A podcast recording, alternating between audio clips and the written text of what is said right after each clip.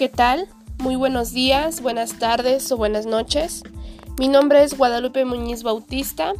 Soy estudiante de la licenciatura en Pedagogía en el Instituto de Educación Digital del Estado de Puebla. Estoy cursando el noveno cuatrimestre y esta es la materia de Pedagogía Diferencial con el subtema Educación con perspectiva de género.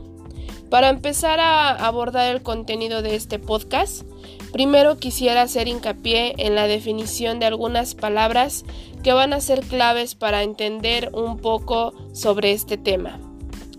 Pues bien, el género alude al conjunto de características diferenciadas que cada sociedad asigna a varones y a mujeres.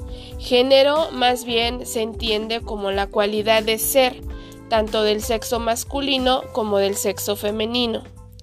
Define y jerarquiza roles, expectativas y derechos. En nuestras sociedades, el género se asienta en relaciones de poder desiguales que limitan el ejercicio de derechos fundamentales de las mujeres y también de algunos varones. Ahora bien, la igualdad de género es importante e impera mucho en nuestra función y, nuestra, y nuestro estilo de vida, tanto como el modo de convivir, como miembros de una sociedad o integrantes de diferentes sociedades.